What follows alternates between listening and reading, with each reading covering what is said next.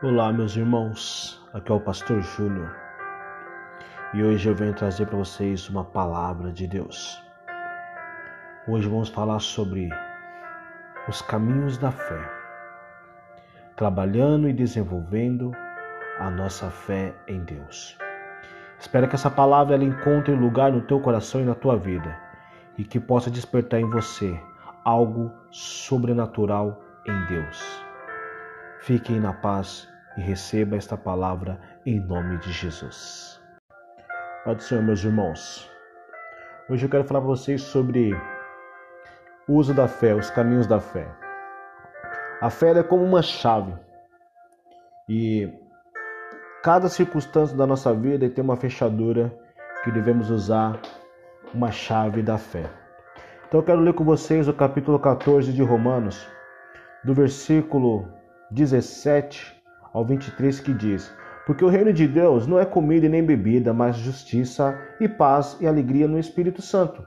Porque quem nisso serve a Cristo, agradável é a Deus e aceito aos homens. Sigamos, pois, as coisas que servem para a paz e para a edificação de uns para com os outros. Não destruas por causa da comida a obra de Deus. É verdade que tudo é limpo, mas mal vai para o homem que come com escândalo.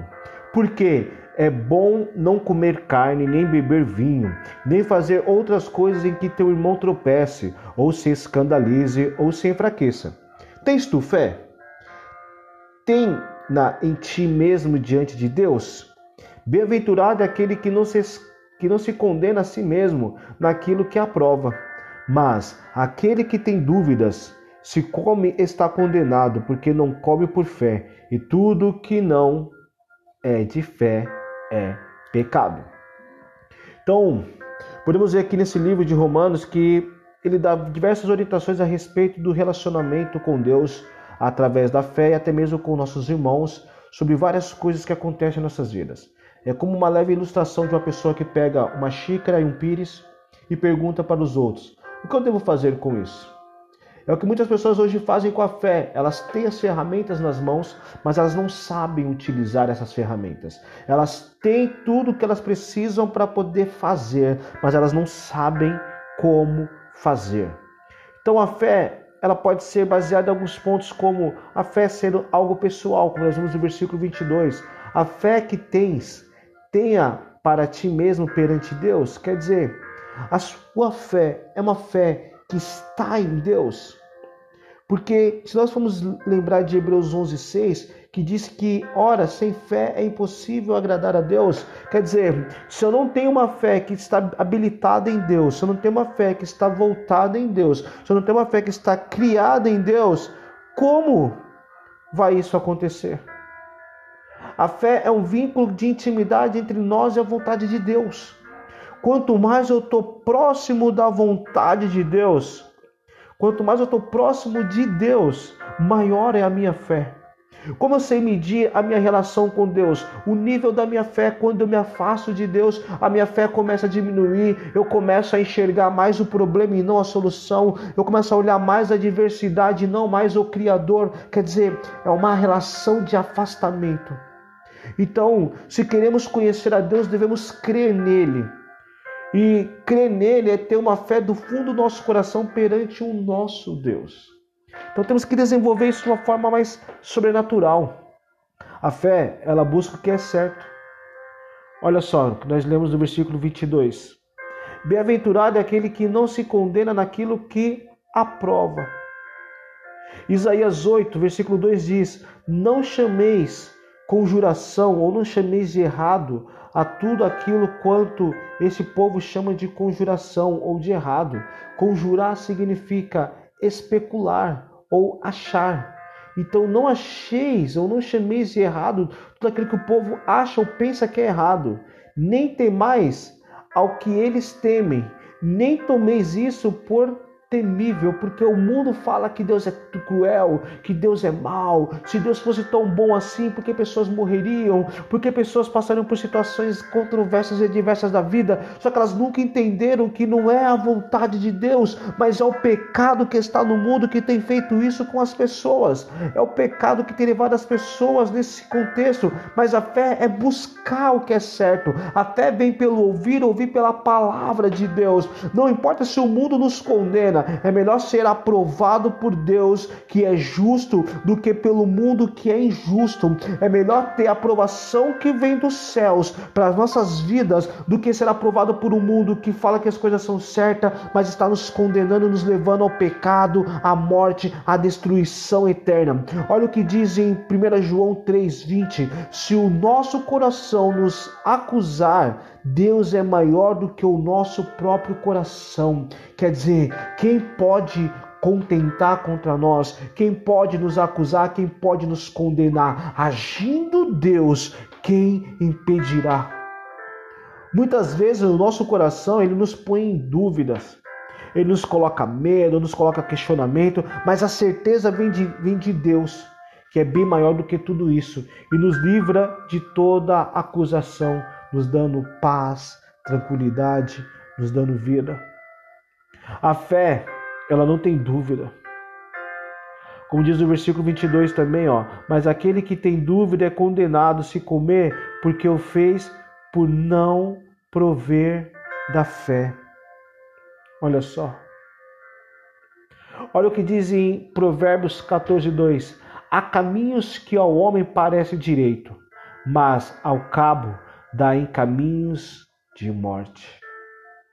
Sabe o que é isso? É aquele que faz as coisas sem perguntar a Deus, é aquele que toma decisões sem colocar Deus, é aquele que faz as coisas sem estar com Deus, é aquele que faz porque parece direito, porque parece certo, mas ele não presta atenção, ele não coloca em prática a fé da vida dele, ele não põe em prática aquilo que Deus colocou como existência para a vida dele.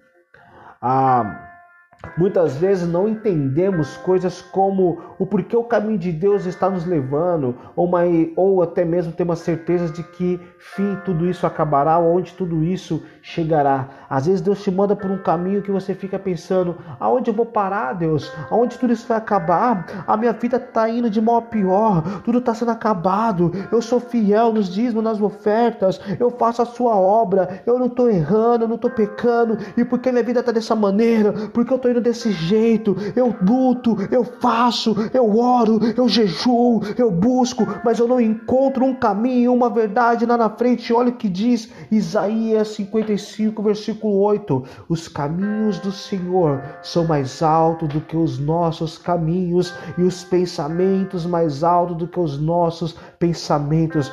E ainda fala mais ainda, ó, 2 Coríntios 5:7, andamos por fé, não pelo que nós vemos.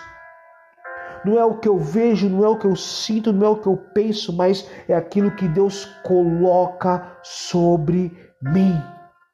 É aquilo que Deus implanta em mim.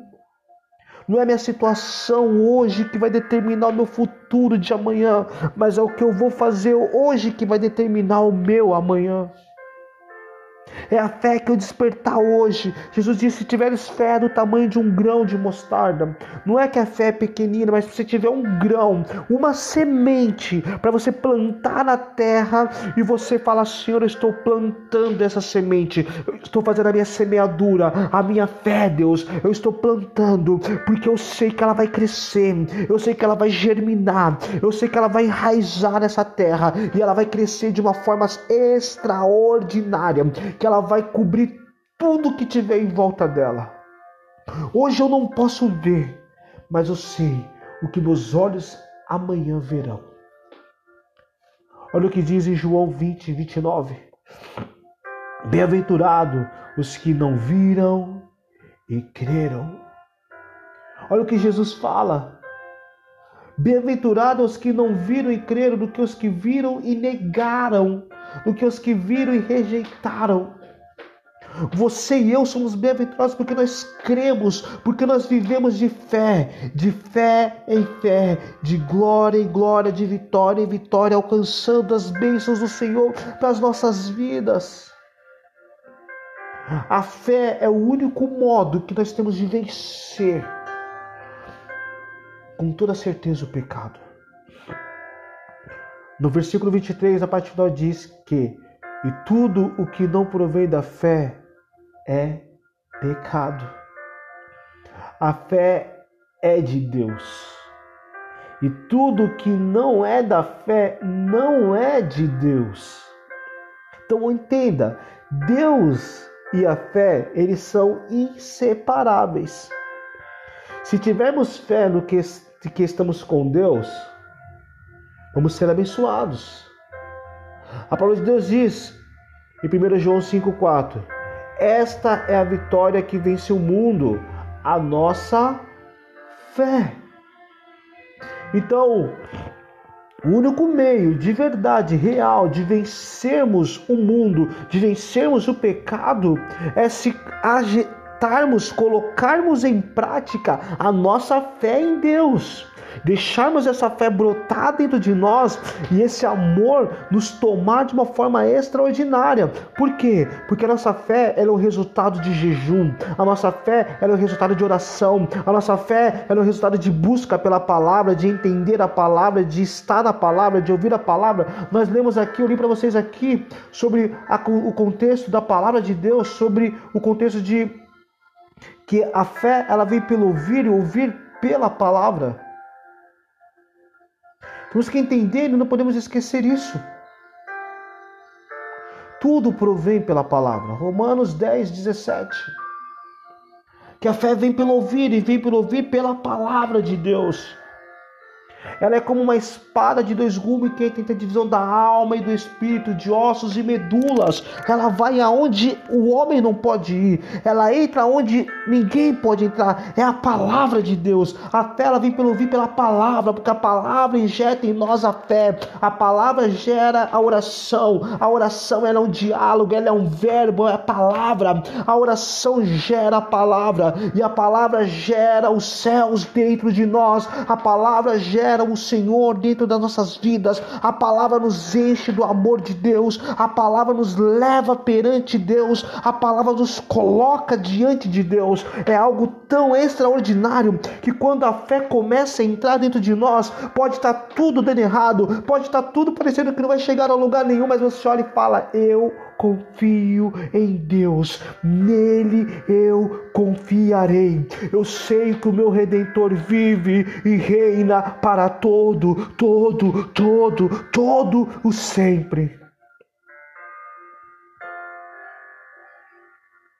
Tudo que você for fazer na sua vida, faça tendo convicção.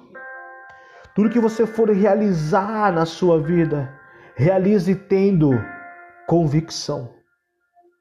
Não deixe nada, nada tirar a sua atenção.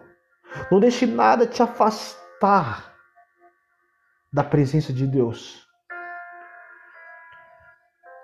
Romanos 8 vai falar sobre, o versículo 31 em diante vai falar sobre quem poderá nos afastar do amor de Deus. Quem poderá te afastar do amor de Deus?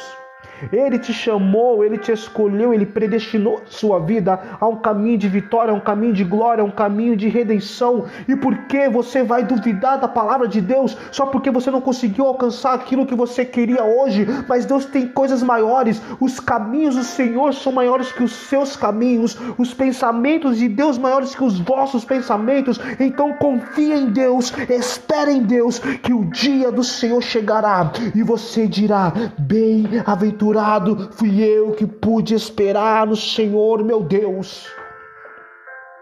Oh, aleluias. Oh, glórias. Deus ele é bom, Deus ele é maravilhoso. Deus ele é poderoso.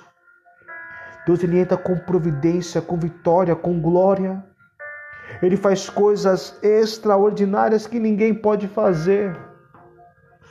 Oh, aleluias. Às vezes as pessoas te condenaram, às vezes as pessoas te largaram. Às vezes você está andando sozinho. Às vezes você não tem ninguém mais com você. Mas eu digo para você, você tem alguém.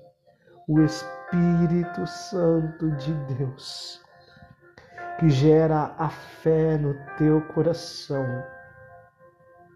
Oh, aleluias. Por isso, desperta essa fé. Desperta o desejo da fé dentro de você. Não pare. Sabe o que faz as pessoas caírem? É quando elas param. É quando elas relaxam. Não pare de trabalhar. Os últimos dias serão dias trabalhosos, por isso não pare de trabalhar. Não é que você vai se afastar, não. Trabalhoso, porque você vai ter que ter muito trabalho. A obra de Deus precisa do teu trabalho. Deus, Ele está te chamando para fazer essa grande obra, porque quando você estiver ocupado na presença dEle, Ele fala: Olha, quando vocês estiverem cuidando do que é meu, eu cuidarei do que é vosso. Então não se preocupem Oh, aleluias! Oh, glória! É tão poderoso, é tão maravilhoso o que Deus faz, como Ele faz e o modo que Ele faz.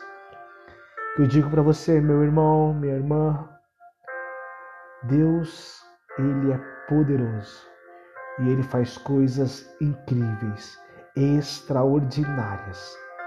Deus ele faz coisas além do que nós pensamos. Ele é tão maravilhoso, ele é tão poderoso que ele faz coisas que você nem esperava. Você pede algo, ele traz aquilo e ainda traz o complemento daquilo para durar muito mais tempo. Por isso, espera em Deus, tenha fé e você verá o resultado da glória de Deus na sua vida. Aleluias. Espero que essa palavra tenha entrado no teu coração e que você possa receber. Ore comigo, Senhor Deus, amado Pai.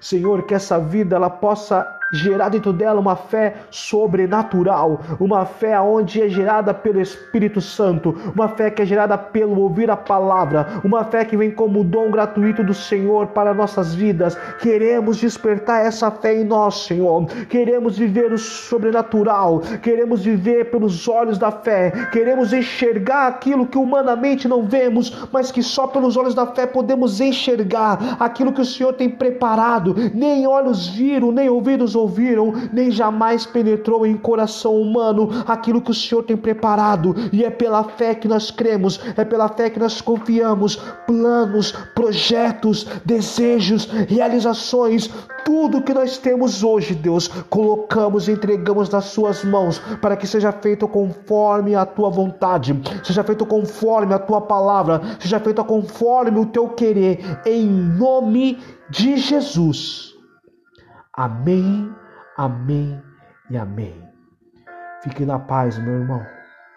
Que o amor e a graça do Senhor esteja convosco, não somente hoje, mas para todo e todo sempre. Em nome de Jesus. Amém, amém e amém.